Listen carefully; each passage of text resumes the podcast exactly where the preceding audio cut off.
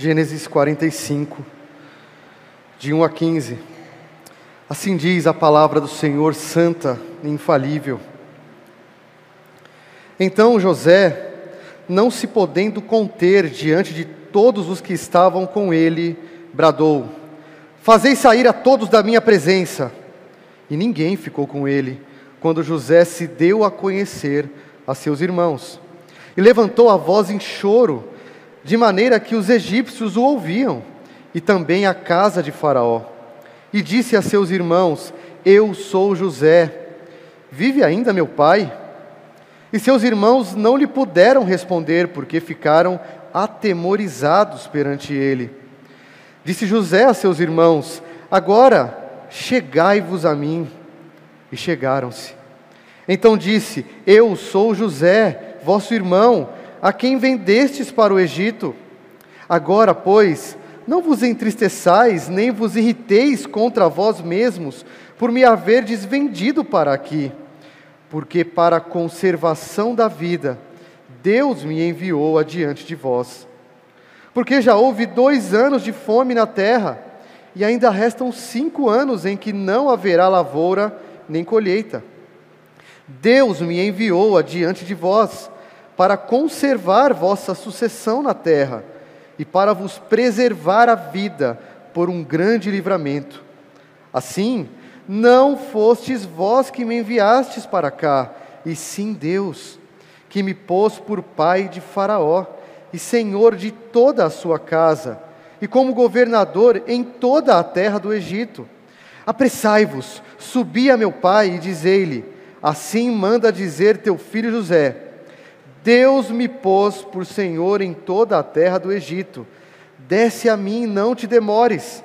Habitarás na terra de Gozen e estarás perto de mim, tu, teus filhos e os filhos de teus filhos, os teus rebanhos, o teu gado e tudo quanto tens. Aí te sustentarei, porque ainda haverá cinco anos de fome, para que não te empobreças, tu e tua casa e tudo o que tens. Eis que vedes por vós mesmos, e meu irmão Benjamim vê também, que sou eu mesmo quem vos fala. Anunciai a meu pai toda a minha glória no Egito, e tudo o que tendes visto. Apressai-vos e fazei descer meu pai para aqui. E lançando-se ao pescoço de Benjamim, seu irmão, chorou.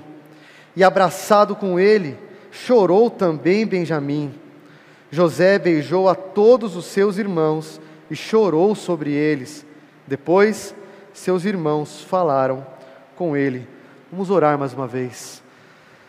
Pai Santo, Deus bendito, nós carecemos, precisamos que o Senhor abra os nossos olhos, que o Senhor nos dê entendimento, que o Senhor abra o nosso coração. Pedimos isso por amor do Teu nome, ó Deus que o mesmo Espírito que inspirou esta palavra seja aquele que enraize as verdades deste texto em nosso coração, para que pratiquemos, para que apliquemos as verdades dessa passagem sublime em nossa vida cotidiana, para que amemos mais ao Senhor, para que amemos mais ao nosso próximo e para que vivamos em conformidade com a tua palavra e com o chamado que o Senhor nos deu.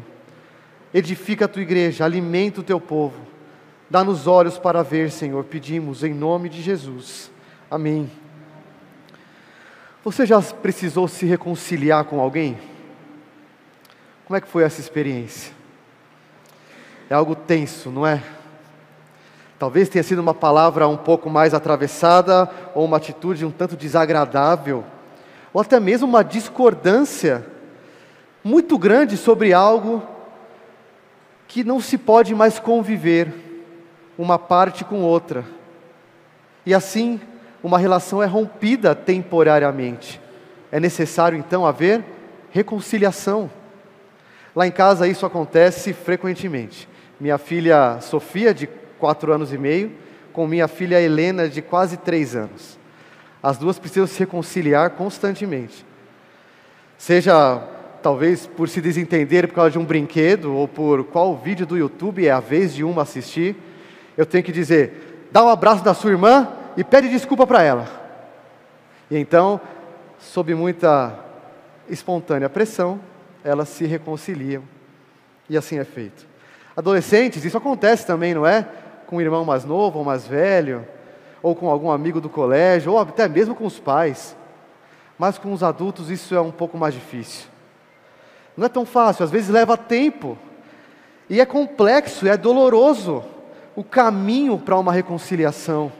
A causa disso, irmãos, é o pecado que habita em nós, com o qual nascemos, e uma hora ou outra da nossa vida, seja na infância, na adolescência, na juventude ou na vida adulta, isso vai acontecer. Relações vão ser rompidas de amizade, talvez temporariamente, e vai ter que ter reconciliação. O texto que lemos registra, quem sabe, a cena de reconciliação mais surpreendente, mais emocionante de todo o Antigo Testamento. É uma cena cheia de emoções, como nós lemos.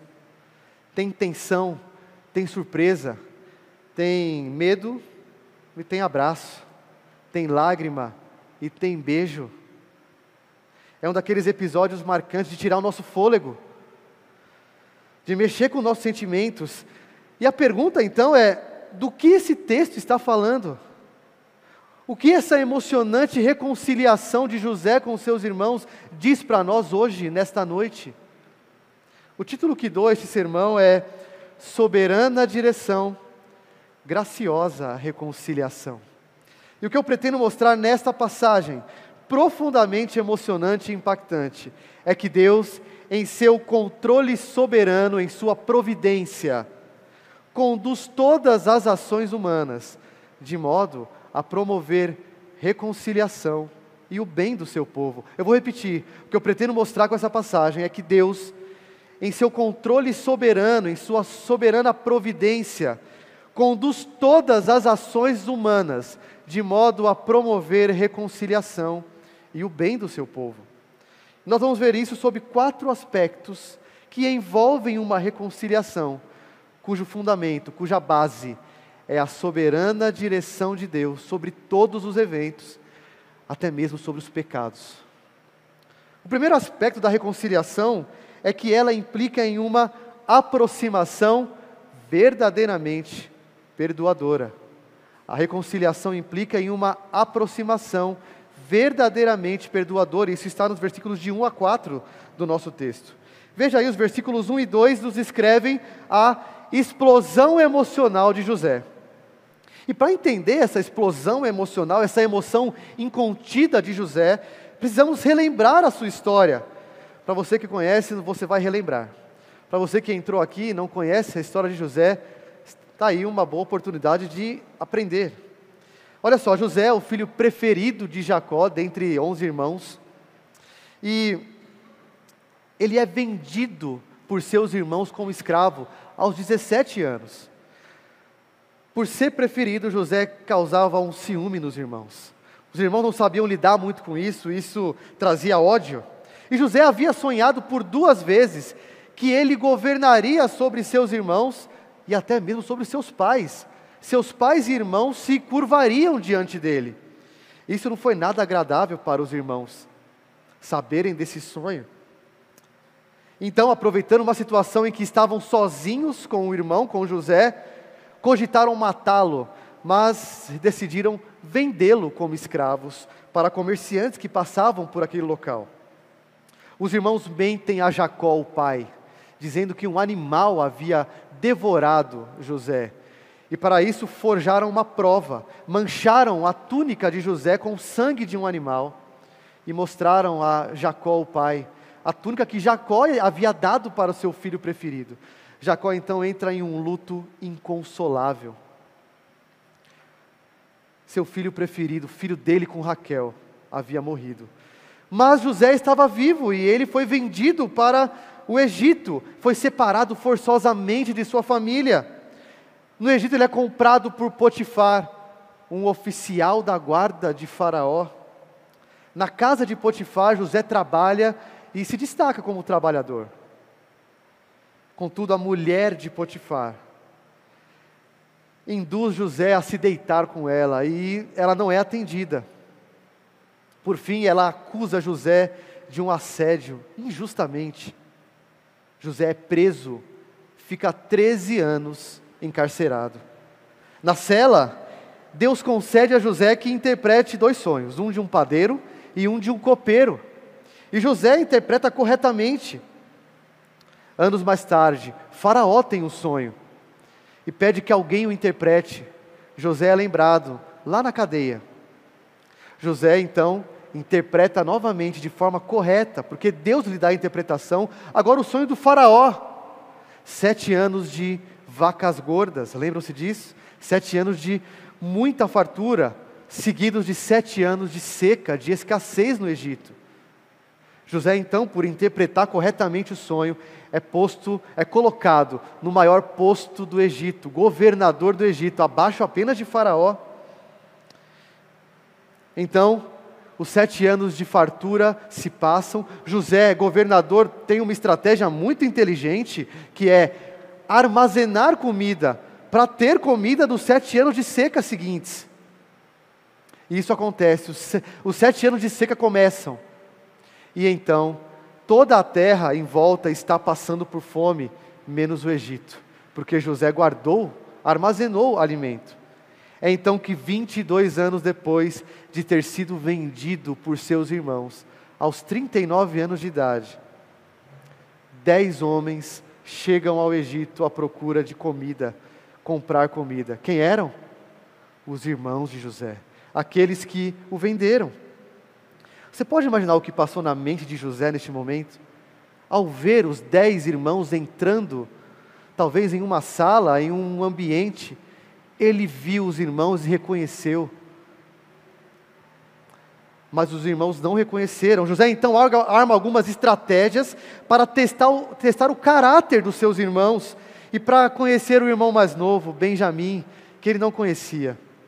Durante esse processo de testes, ele consegue controlar suas emoções na frente dos irmãos por duas vezes. A primeira é quando ele ouve Rubem, o primogênito, falar que eles venderam o, irmão há 22 anos e talvez por isso estivessem sendo punidos. José sai da sala e chora. A segunda vez é quando ele vê Benjamim, o irmão mais novo, filho de Jacó com Raquel. Ele se controla um pouco, mas ele precisa sair novamente para chorar. Após o discurso de Judá, no capítulo 44, no qual Judá oferece a si mesmo para ficar no lugar de Benjamim, para que o pai não morra de desgosto. Judá se oferece para ficar no lugar de um filho preferido. Olha como mudou, não é? Os que antes venderam o filho preferido e não se importaram com o que o pai ia sentir, agora Judá se coloca no lugar do filho preferido, Benjamim, para que o pai não sofra. José, depois que ouve o, seu, o discurso de Judá, não se aguenta. Ele não pode mais controlar suas emoções. Ele estava decidido agora a se revelar para seus irmãos, o discurso de Judá foi revelador e decisivo. Seus irmãos haviam mudado, estavam dispostos, dispostos a sofrer consequências, uns pelos outros, inclusive pelo preferido do, pai. Já não eram mais os mesmos que venderam José 22 anos atrás. Agora eles pensavam na tristeza do pai ao perder mais um filho. Irmãos, até aqui José havia se comunicado com seus irmãos na língua talvez egípcia, através de um intérprete egípcio, para mascarar um pouco a sua identidade ainda, para manter o segredo. Agora ele não queria mais intérprete, iria falar diretamente aos irmãos, da língua dos irmãos. O que aconteceria ali naquele, naquele local era particular, era privado, era restrito. Ninguém mais deveria presenciar o que iria acontecer. Por isso, o versículo 1 diz que o José ordena que todos saiam do ambiente. Ele está protegendo, ele está protegendo os seus irmãos. Imagina o que os, os oficiais egípcios pensariam se José dissesse que aqueles homens fizeram mal a ele no passado. José está evidenciando nitidamente o seu perdão aos seus irmãos. O versículo 2 descreve então a efusão emocional de José. Seu choro enlatado, é, entalado, engasgado até aqui, agora é ouvido pelos egípcios, que saíram do local, e até mesmo pela casa de Faraó, talvez uma casa muito próxima ali. Imagina esse choro, irmãos. Nós temos talvez um termo para isso, né? um berreiro, quando uma criança chora gritando. É um choro que tem gritos. Imagina o tanto de emoção contida ali nesse choro.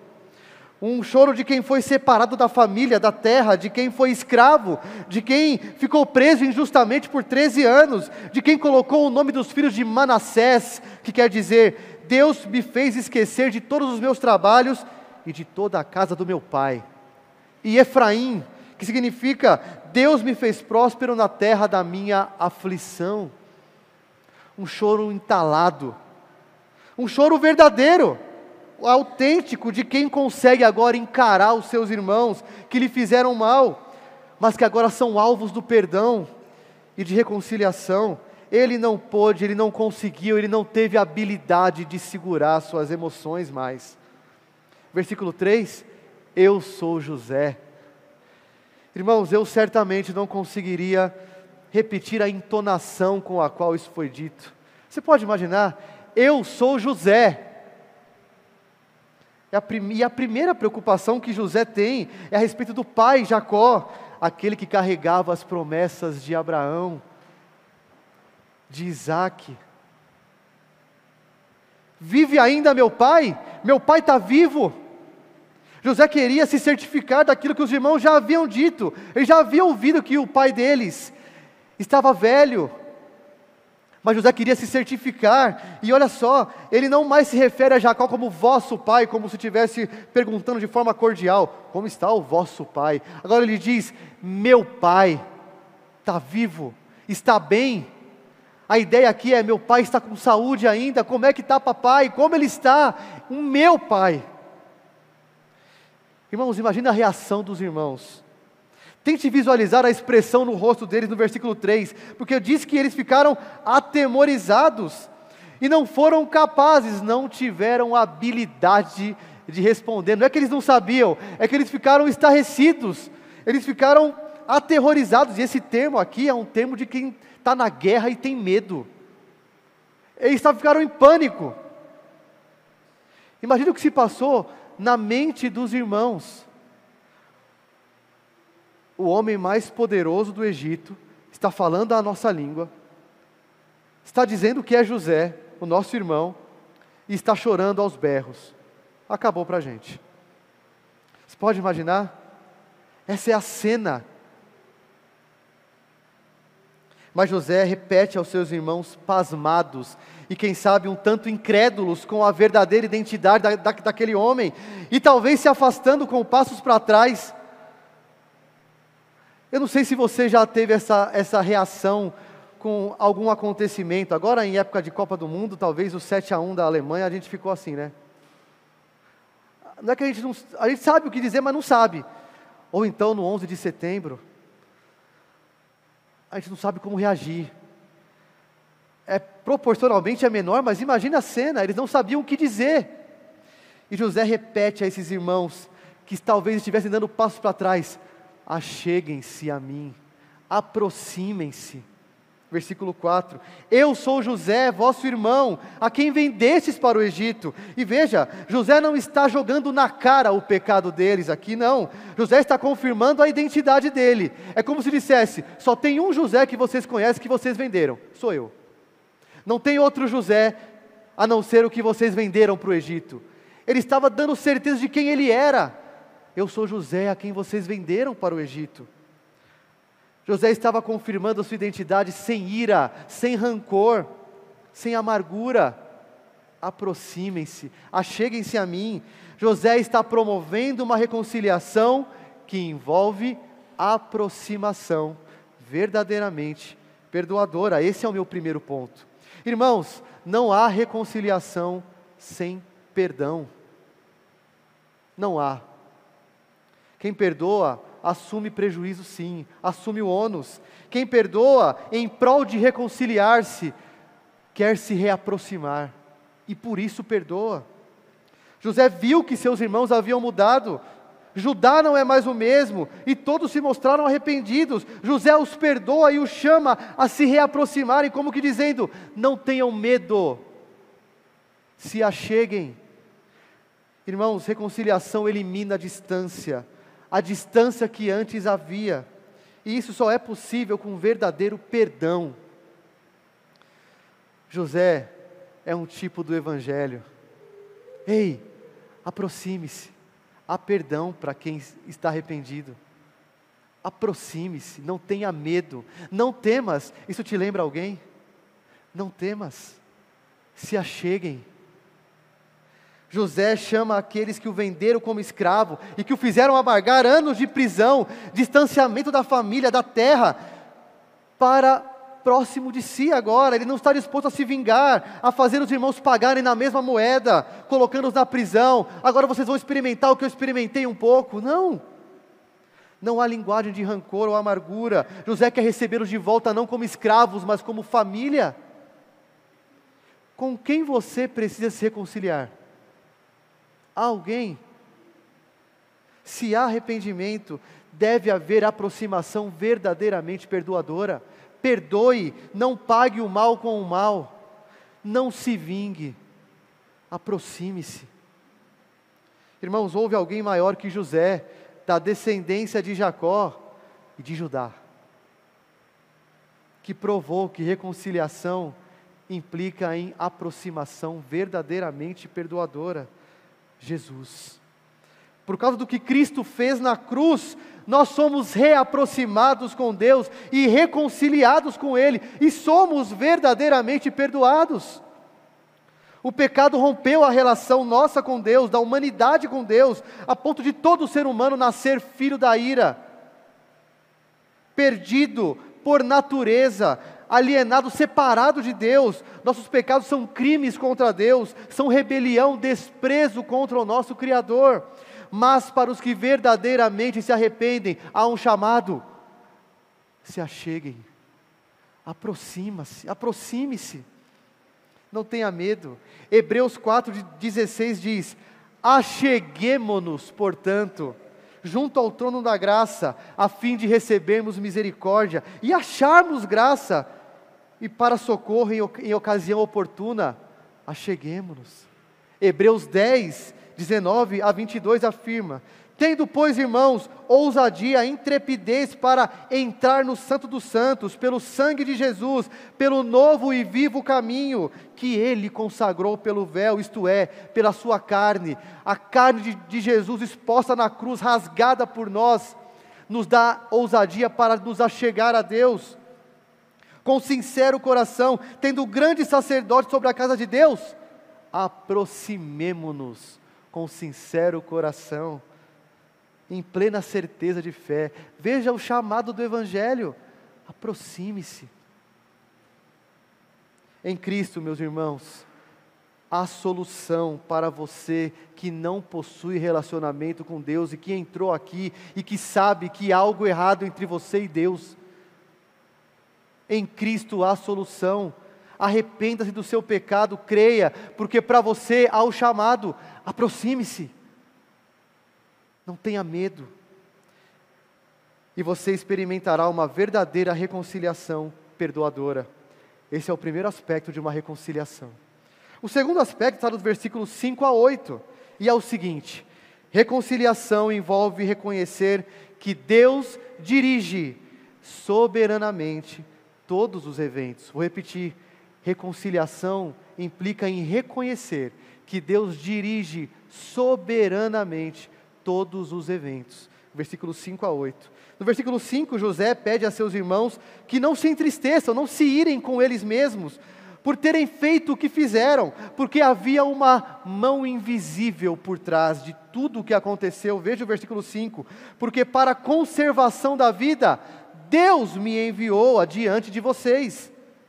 Irmãos, o que José está dizendo aqui é a chave para entender toda a história de José. Deus dirigiu tudo o que aconteceu com ele para um propósito. Isso mostra que José, nesses 22 anos afastado da, da sua família, deve ter passado sim por momentos de desgosto, mas ponderava: o que está acontecendo com tudo isso? Eu quero ver alguma coisa nisso, a ponto dele concluir que foi Deus que me mandou aqui. Deus está por trás de tudo isso. José reconheceu que, mesmo quando outros pecavam contra ele, Deus ainda estava fazendo algo bom na sua vida e na vida deles, dos que pecaram. O pecado dos irmãos foi parte essencial do plano de Deus para prover alimento para o povo da aliança no tempo da fome, para trazê-los ao Egito, onde se desenrola o próximo capítulo da história dos israelitas, não é? No Egito. Irmãos, aqui encontramos um dos exemplos mais claros e amplos da relação entre soberania de Deus e responsabilidade humana. Deus é soberano e o homem é responsável. José não tenta amenizar a tensão disso. Para a gente é difícil entender, e é mesmo. Mas José simplesmente afirma os dois fatos: Deus é soberano e o homem é responsável. Veja, por um lado, ele atribui a ação dos irmãos à mão soberana de Deus, por três vezes, do 5 ao 8.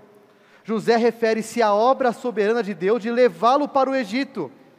Versículo 5, ele diz aos seus irmãos: Foi para preservar vidas que Deus me enviou adiante de vós, na frente de vocês.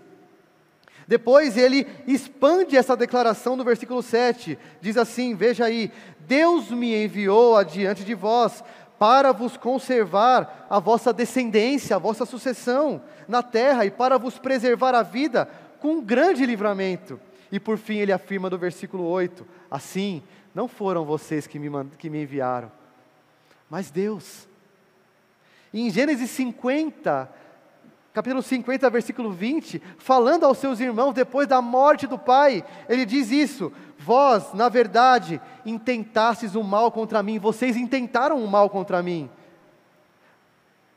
Porém, Deus o tornou em bem, para fazer, como vocês estão vendo agora, como vedes agora, que se conserve muita gente em vida. Veja, qual é o propósito de Deus? Conservar a vida, preservar a vida. E José entende isso. José crê no Deus soberano, que dirige todas as coisas, como cantamos: Tu és soberano sobre a terra. José crê que Deus dirige até mesmo atos pecaminosos para cumprir os seus propósitos. Isso é um lado, soberania de Deus. Por outro lado, José afirma que os irmãos fizeram o que fizeram porque eles quiseram. Responsabilidade humana. Quando ele se apresenta no versículo 3, ele diz: Eu sou José, a quem vocês venderam. Não é isso que ele diz? Vocês venderam. Em outras palavras, seus irmãos não estão eximidos de culpa. Só porque o Deus soberano conduz a história. Deus não forçou ninguém a fazer o que fez. Como se os irmãos dissessem: Eu não quero, mas parece que tem alguma, alguma força me fazendo vender esse garoto. Não. Eles decidiram, eles de, de, de, discutiram entre si e disseram: vamos vendê-lo. Eles quiseram fazer. Deus não os forçou a isso. Eles agiram porque quiseram sem o menor traço de coerção. Soberania de Deus, por um lado, responsabilidade humana, por outro. Duas amigas, duas realidades que caminham juntas. E é sobre essa soberania que a Confissão de Fé de Westminster, o documento que resume aquilo que cremos, diz, capítulo 3, parágrafo 1. Ouça o que diz: Desde toda a eternidade, e pelo muito sábio e santo conselho de Sua vontade, Deus ordenou, livre e inalteravelmente, tudo o que acontece. Soberania de Deus a vontade dele, livre, soberana e santa. Ele ordenou tudo o que acontece sem alteração. Mas a confissão continua. Isso, porém, de modo que nem Deus é o autor do pecado, José entendeu isso. Claro que não. Nem Deus é o autor do pecado, nem violentada é a vontade da criatura. Com certeza não. Os irmãos fizeram porque quiseram. Nem é tirada a liberdade ou a contingência das causas secundárias. Ao contrário, elas são estabelecidas. Deus é soberano. O homem é responsável e livre pelos atos que faz. E ele faz o que faz porque quer. Deus não é o autor do pecado. Essa doutrina da soberania de Deus, que é amada por uns, desacreditada por outros, não é assim? Irmãos, Deus é soberano, nada acontece fora do controle dele e do decreto dele. O pecado dos irmãos de José não foi uma permissão, mas foi um decreto de Deus, foi Deus ordenou isso desde toda a eternidade, mas de modo que os irmãos decidiram fazer o que quiseram. Deus usou isso no seu propósito. E aí você me diz, mas isso é um absurdo. Não pode ser. A Bíblia diz isso mesmo. Lucas 22, 22, abra comigo rapidamente. Eu quero provar para você essa doutrina, porque é importante, é muito cara para nós. Lucas 22, 22, um versículo fácil de decorar, pelo seu endereço. Lucas 22, 22, diz assim: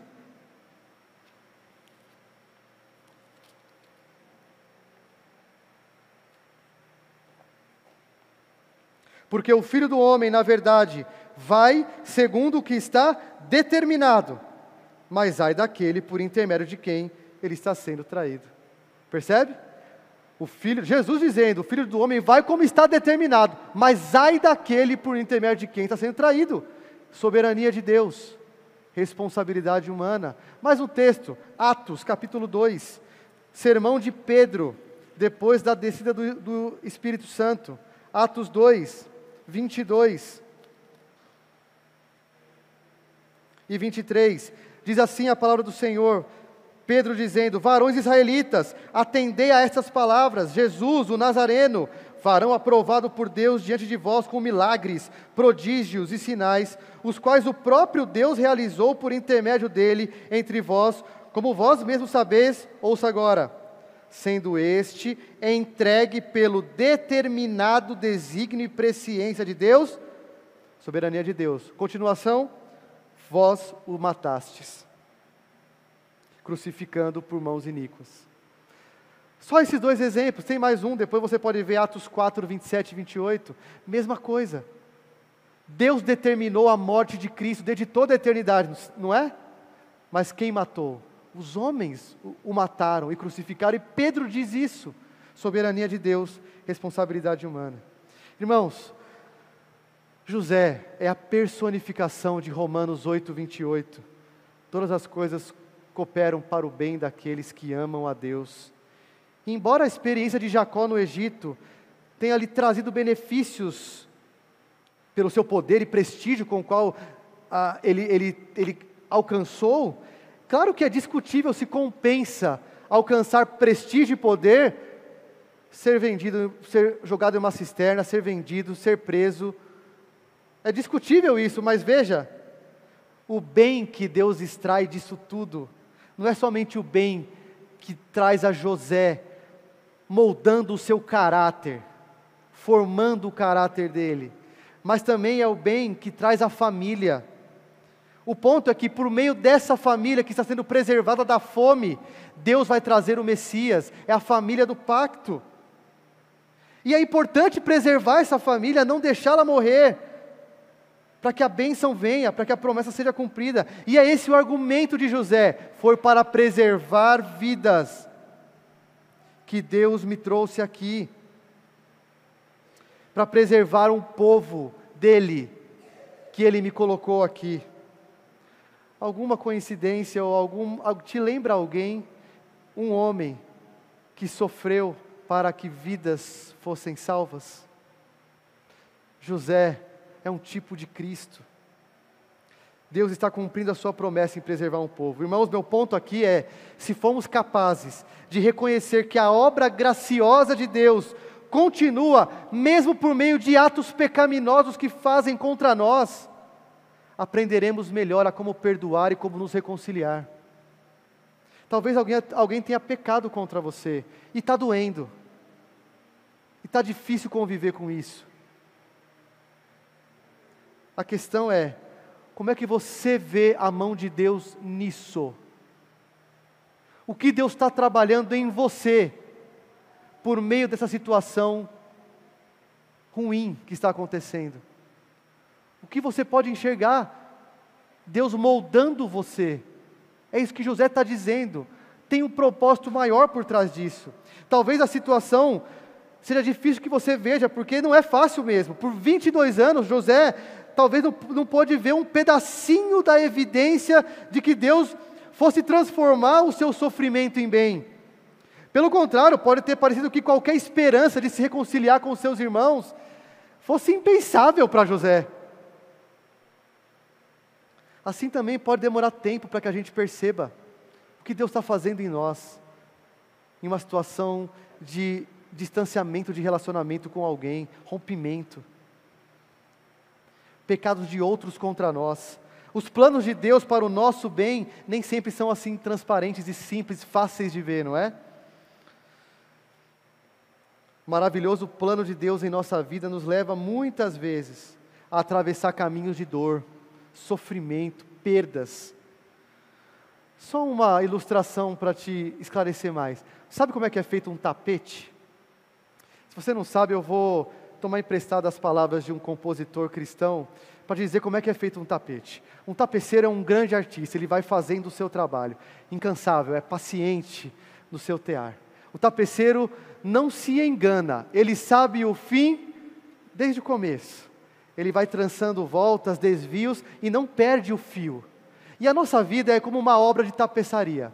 Ela é tecida de cores alegres, vivas, que fazem contraste com cores nubladas e tristes. E se você olha o tapete do avesso, você não imagina o que vai sair dali. No fim das contas, tudo se explica, tudo se encaixa, tudo coopera para o bem. Quando você vê o tapete do lado certo, você muda a expressão do seu rosto. É uma obra de arte. Que tapeceiro, não dava para ver isso com o tapete ao contrário, às avessas. E você vê ele pelo lado certo, você glorifica o tapeceiro. O tapeceiro da nossa vida é Cristo Jesus. E às vezes, linhas difíceis de entender são traçadas em nosso caminho sofrimento, dor, pecado dos outros contra nós, tristezas.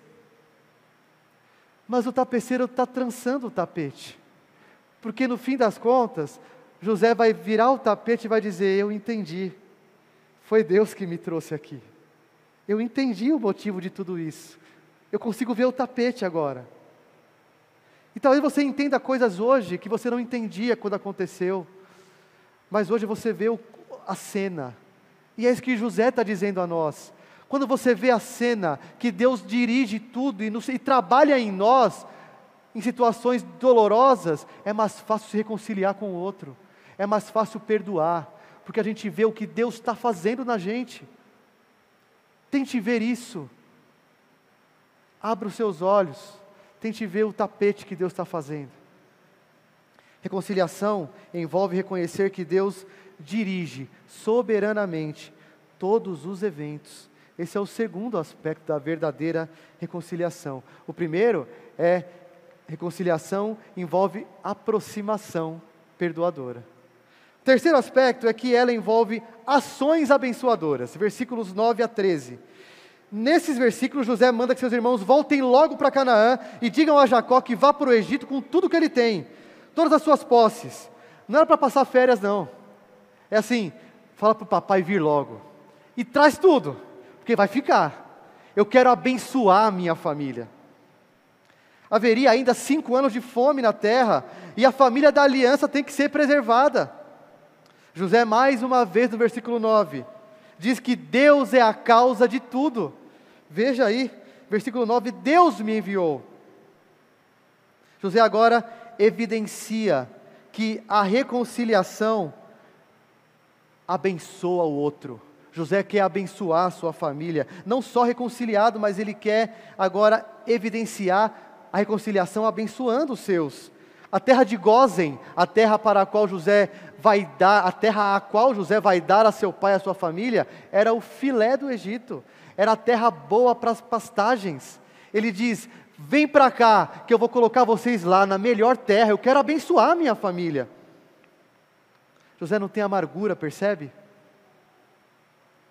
Não tem espírito de vingança, retaliação, ele quer abençoar. José utiliza esses argumentos todos para convencer o velho pai Jacó. Aí, a ir para o Egito, deixar Canaã. Imagina que dificuldade seria para Jacó deixar a terra da promessa, não é? Precisaria de bons argumentos para que ele fosse ao Egito. E veja aí os versículos 12 e 13. Eis que vedes por vós mesmos, ei, meu irmão Benjamim vê também, sou eu que estou dizendo, José, José, as palavras de José parecem que são tão inacreditáveis para os irmãos dele, porque aqui é só ele que está falando, imagina os irmãos ouvindo tudo isso, que Jacó precisa de uma testemunha confiável, e é o preferido do, do pai. Ele diz: Benjamim, você está vendo que sou eu que estou falando é José. Eu não sei se na hora ele tirou alguma coisa do cabelo, eu não sei o que, que ele fez, se deu para conhecer pelo branco dos olhos, que a gente diz, porque ele estava diferente, é claro. Mas diz: Benjamim, fala para o papai que sou eu, e eu estou dizendo isso, venham para cá, eu vou sustentar vocês, eu vou abençoar vocês. Irmãos, reconciliação verdadeira implica em querer fazer o bem, em querer abençoar o outro. Não é do tipo assim, ok, eu te perdoo, mas não me procura para mais nada. Nós não somos assim. Não me procura para mais nada. Abençoe aquele com quem você está se reconciliando. Abençoe. Mostre a evidência que o Evangelho transformou a sua vida. Jesus nos reconciliou por meio de Sua morte, e quando vamos a Ele em fé e arrependimento, ele não só nos perdoa, mas Ele nos abençoa com toda a sorte de bênçãos espirituais. Efésios 1, 3. Nós não fomos apenas reconciliados com Deus, nós somos alvos de bênçãos todo dia. Gente ruim como nós é abençoada, porque Ele nos reconciliou com o Pai. José, irmãos, é um exemplo em proporção muito menor do que Cristo faz conosco não só nos reconcilia, mas nos abençoa. Nossa tendência carnal humana é contrária a agir assim de forma tão abençoadora por quem fez mal para a gente, não é? É assim, nós somos assim. Mas irmãos, nós somos novas criaturas, habitados pelo Espírito Santo, e nós, pelo poder do Espírito, podemos abençoar aqueles que nos fizeram mal e que agora vêm em arrependimento e nos reconciliamos com eles. Nosso Senhor pendurado na cruz é o nosso maior e principal modelo. Nos aproxima, nos reconcilia, nos perdoa e nos abençoa. Louvado seja Deus por isso. Nós que antes éramos inimigos, agora somos alvo de bênçãos. Aproxime-se, eu quero te abençoar. Vimos até aqui três aspectos da reconciliação. Primeiro, reconciliação implica em uma aproximação verdadeiramente perdoadora. Aproxime-se, há perdão. Segundo, reconciliação envolve reconhecer que Deus dirige todos os eventos.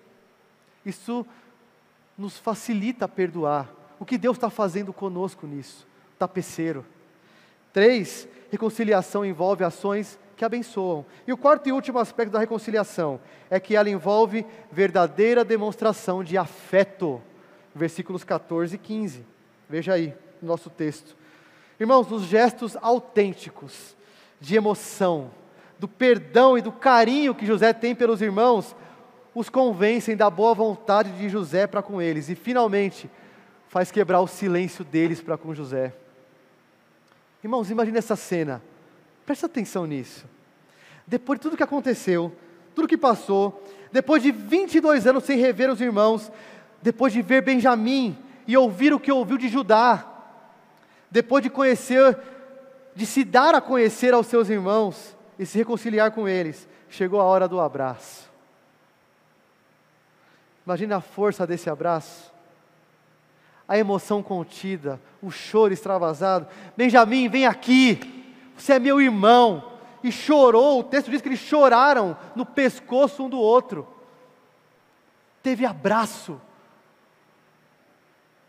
Versículo 15 diz que José beijou e abraçou todos os irmãos. Imagina a fila dos irmãos. Rubem, olhando nos olhos, vem aqui. Simeão, dá um abraço aqui. Judá, vem aqui, meu irmão. Dá um abraço aqui, meu irmão. Que evidência de perdão. Que evidência de perdão. Irmãos, nossos afetos devem sim ser demonstrados de forma verdadeira em uma reconciliação.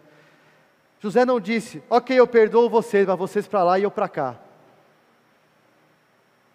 Não quero contato com vocês. Está perdoado. Mas não quero nem contato mais. Não. É vem aqui. Vocês são meus irmãos. Ele demonstra fisicamente que está reconciliado.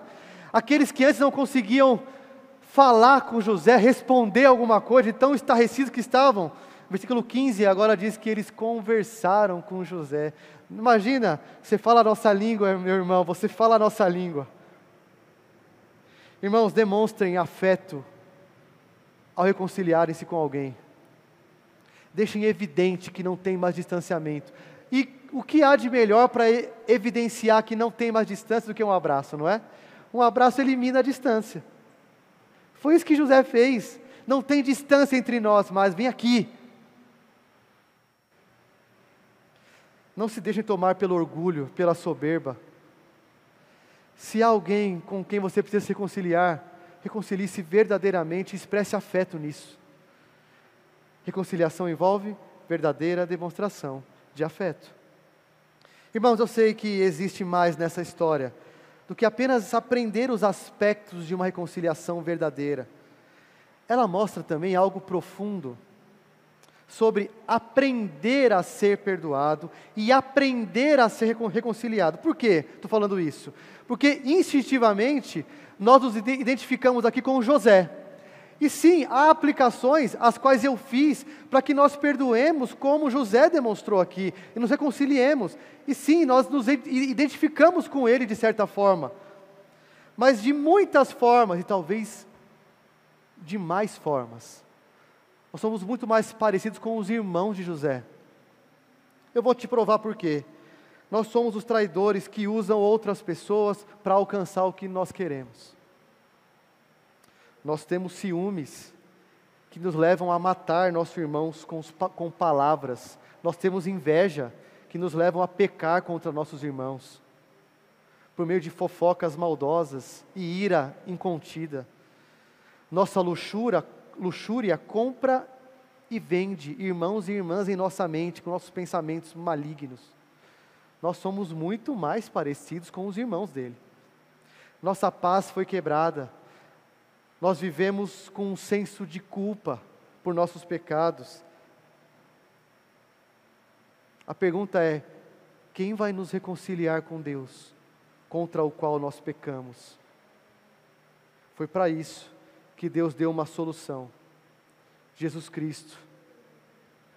O amor de Deus por nós em Cristo, nos substituindo, pagando o que a gente devia pagar, é muito maior que o amor de José por seus irmãos, que Judá por Benjamim e por seu pai.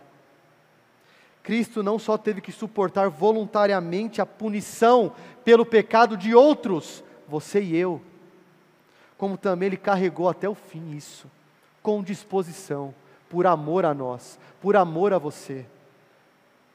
Jesus nasceu, sofreu, morreu, ressuscitou como parte do grande plano do tapeceiro, que predeterminou isso desde antes da fundação do mundo e que a sua morte envolveu pecados de outros, para que você no dia final possa chegar diante de Deus e ele dizer: justificado, não há condenação contra você, porque você crê em Jesus Cristo, no qual eu já puni em seu lugar. Essa é a solução para a reconciliação da humanidade. É essa a solução para a sua reconciliação com Deus. Essa é a nossa paz, meus irmãos. Essa paz que você procura e que muitas vezes o pecado te aflige e te acusa. Como incomodou por 22 anos os irmãos de José. Agora há perdão para você e a palavra é: aproxime-se, tem perdão. Irmãos, há aplicação desse texto para uma reconciliação entre pessoas, como eu disse. Se você precisa se reconciliar com alguém, faça isso. Aprenda com esse texto. Mas há uma reconciliação superior. E para terminar, eu convido a você a abrir a sua Bíblia em 2 aos Coríntios, capítulo 5. Segunda carta de Paulo aos Coríntios, capítulo 5, de 18 a 20.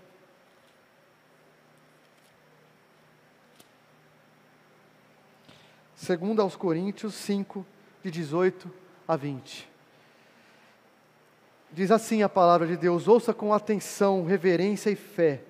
Ora, tudo provém de Deus, que nos reconciliou consigo mesmo por meio de Cristo e nos deu o ministério da reconciliação, a saber, que Deus estava em Cristo, reconciliando consigo o mundo, não imputando aos homens as suas transgressões, e nos confiou a palavra da reconciliação, de sorte que somos embaixadores em nome de Cristo, como se Deus exortasse por nosso intermédio.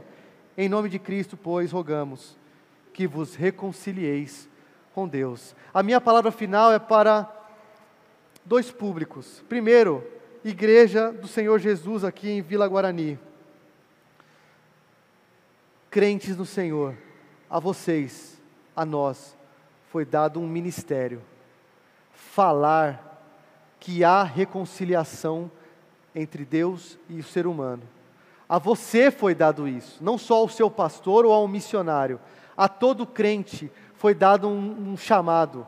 Fale da reconciliação que há em Cristo Jesus. Fale, você tem um ministério da reconciliação para falar com aquelas pessoas que estão afastadas de Deus, distantes, perdidas.